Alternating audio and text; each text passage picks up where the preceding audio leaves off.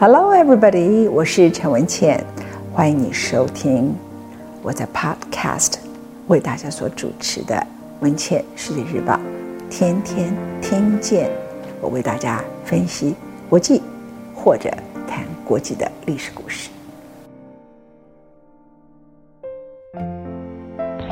本节目由未来暂时所赞助。如果我长期要制作 podcast 的节目，由于 podcast 不收费的，没有未来钻石的赞助，我没有办法长期，不管是朗读还是说故事给大家听。非常谢谢未来钻石，更谢谢所有的听众朋友。以下是我们今天的节目。Join Glory 未来钻石专家赞助。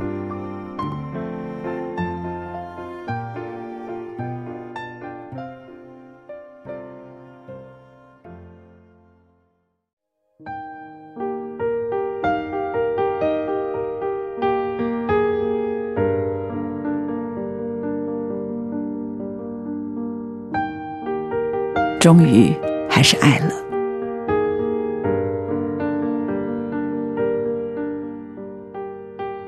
女人夕阳情，在四几天日历，新的一年就到了。这年头撕日历的人也不多。我难得搭个老派作风，为自己留份日历在桌上。我就怕一整年的行事阅历全列印一张纸上，好像人生一年就只值如此薄薄一张烂纸。女子活到我这把年纪，到底是五十五、六十还是六十二岁，其实已经毫无差别。女人过了五十会恐慌，到了六十，就像夕阳缓缓下降；过了六十已西沉，连最后一点夕阳之美也没了。我性子急，等不及催促黄昏岁月，尤其中年女子的寂寞，日子已盘踞到人受不了了。每天老想撕日历纸，岁数也尽量多推个一两岁，不让自己有年轻的期待，一直觉得落寞。这是中年女子的爱情之苦，有梦是苦，没梦也是苦。这几年我已到了无梦的境界。我身边有很多中年女子，无论她们的人生如何充满自我诠释的能力，常常找不到她们的爱。爱这个字，年轻女子渴望追寻，中年女子想爱，往往说不出口，只能在永恒的匮乏与爱情的失落感中，调调续续，欲说还休。无形中，仿佛有种生命的最后渴望，催促我们全力。投入失乐园中，中年女子多半觉得繁华如梦，往事如烟。对于流逝不再的过去，只有放在记忆的百宝盒子中。有时打开，照照里头的菱花小径，把往事一个疙瘩乱想。但就那么一下下，才刚复活的过去就得死了，赶快重新搁下，再盖起来。大概没几个中年女子愿意像我这样坦白，因为中年女子其实是害怕碰触爱情事故的。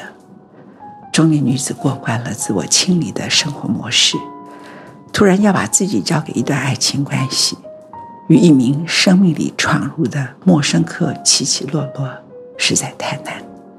中年女子过起爱情日子，常常是迟来型的，往往千万人中遇见你所遇见的。时间无涯，荒野千年，但就是没早到一步，没赶上一步，迟了，已经迟了。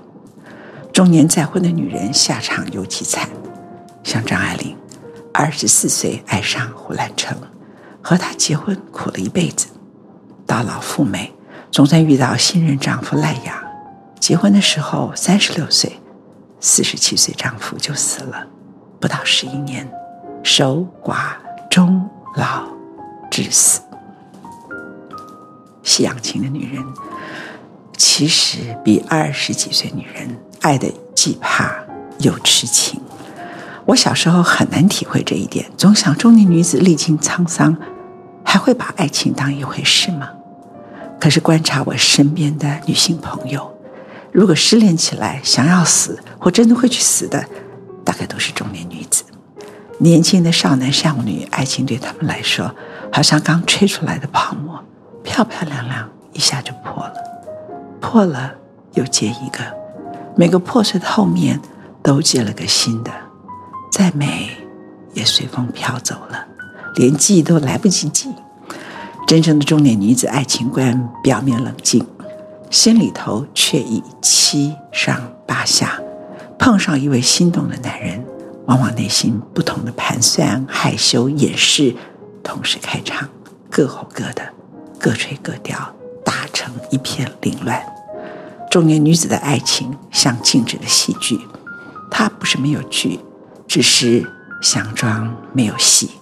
她有一种姿态，像橱窗里的模特儿，牧人小小倾斜的脸。眼睛只看一方，却期待四方的眼睛全望着他。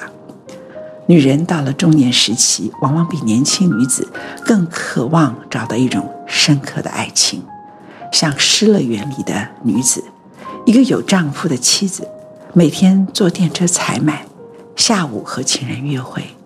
她从情欲搜索到最后殉情，有点知道一般人间男女难以理解的境界。过了六十，我多半时刻会告诉自己，爱情人生到此为止。回顾这一生，我的年轻岁月几乎都埋葬在爱情中，起起伏伏，伤了别人，也伤了自己。人生太苦了，有几次我抱着陪伴我十几年的老狗，毛茸茸的身体，暖暖地抱在怀中，我心想，这几十年来。在我生命里过客这么多，只有她始终没有离开。中年女子和年轻女孩不一样，有人表面上大拉拉，帮我找个男人吧，可男人真推到她面前，她比一般女孩还害羞，她就是怕，怕真爱起来怎么办？她已经忘记扮演小女孩的角色太久了，在女人的爱情扮演中，除了当婆娘。骂老不死的丈夫之外，唯一会的，就是躺在男人怀里装娇柔小女生。中年女子的爱情观像叠影，叠了一层女人的世故精干，又叠了一层女孩的无救痴情，叠了一道中年女人才练出的耐性，又叠了一道中年才发黄的寂寞。怕伤到了，又怕老来人生太冷，就这么叠影下去。双重分裂的人生，表面沉静，日历一页一页撕去，心不免乱。尤其到了一定年龄，通常漫无目的的活着，平时工作忙着，到了假日呢，往往看看市井，听听人声，望一眼花草，再瞧一下池鱼，要不小心听得侧邻情侣夫妻吵架，就更加会心一笑。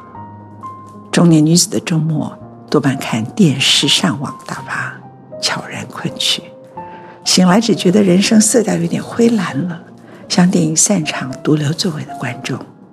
寂寞的过了一段时间，看表，发现才过了半个时辰。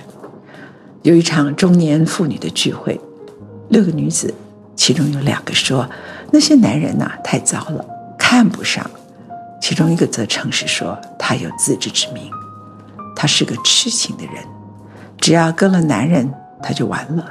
他的人生宁可残缺，也不要破灭。我有个好朋友是这群女子中最乐观的，她把一切解释为文化问题。她认为亚洲男人都不够格，像我们这种女子就要找个西方男子。他们有足够尊重女人的修养，有一定程度的文化教养，不像台湾男子粗鲁霸道又没水准。他不改狮子座本性，相信人生到了一个段落，飞去国外，几天之内肯定找到理想的男人。我的女朋友陈玉慧还真是这样一个例子。她活到三十几岁闷慌了，决定嫁人。哪里嫁呢？她说好难呀。于是，在报纸上刊登征婚启事。陈玉慧后来果真嫁了。征婚启事虽遇见了上百个男人，却没有想到，竟在德国戏院门口一眼见到某个人，只觉两人上辈子铁定认识，七天之后就与德国人结婚了。我特别喜欢张爱玲《金锁记》的七巧，嫁给一个行尸走肉般的二爷，忍受婆婆虐待，妯娌小姑乃至丫鬟们的讥讽，丢掉了当姑娘时代追求的情人，只为了等那天二爷死了，大家庭分了家，提高他的社会地位。小叔三爷向他调情，他也只敢把爱压在心里，为了圆他的金钱梦。多少日子，为了安奈他自己，他拼得全身筋骨与牙根都酸楚了。终于等到丈夫死了，大家庭分了家。分家那一幕中，七巧既耍赖大哭，兼泼妇骂街，不惜得罪族中长辈，终于让二分家产全落入自己手中。有了钱后，他以为开始可以有爱、有情、有梦，就撞见了当年的小叔。小叔与他去旧情时，他的情欲再度复活。那时，七巧从女人突然又回到了少女时期，低着头，沐浴在光辉里，细细的听音乐，细细的喜悦。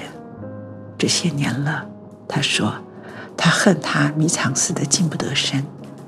原来还有今天。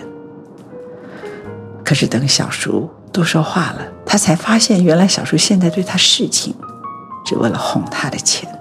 七巧气疯了。心想自己出卖一生换来的几文钱，还得给眼前这个负心汉骗走吗？仅仅这一念间，七巧又暴怒了，又从女孩变回女人。她动手打了小叔，小叔夹着尾巴，衣衫不整的逃走了。可是当小叔真的走出大门，七巧匆匆忙忙跑上楼，跌跌绊绊，不小心撞上了墙，只为了在窗户中。再看小叔一眼，夕阳星的女人可能就是这样，太精明又太脆弱。她的爱情给的太快，但收的也快。拉拉扯扯中，这些夕阳星女子日历一天撕过一天，一年老过一年，日子过得安静又骚动，直到匆匆人生，夕阳西沉时。快过年了，我问自己这样好吗？答案还是老套的精明，总好过爱在窗边看小事的蹊跷，干脆断念吧。从窗户看人，还不如看好朋友国外寻爱的故事，期待他们翻阅爱情日的那一天。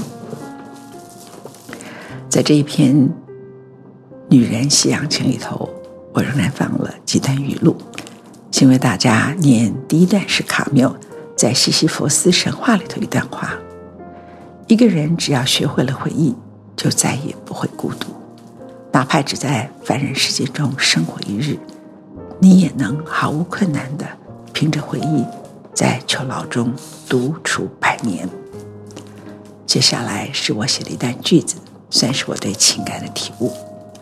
情是一个很脆弱的东西，它像半透明的玻璃，不要把它看透。不要把它当食物，因为它一摔就破。再来一段话，我写给自己：你以为脚踩的地狱其实是天堂的倒影，而我唇角的皱纹其实是智慧的积累。下面还是我的一段话：你改变不了因缘，只能在因缘中修炼智慧，爱而克服占有，欲。不只是发泄，欢加一点点苦味，学会不任性，不必苛求的爱。后面希望听大家一首歌共赏，也回味我前面所写的文字。我为大家推荐的是 Saint-Saëns Introduction and rodong Capriccio 由 Isaac Perman 所演奏的这首曲子。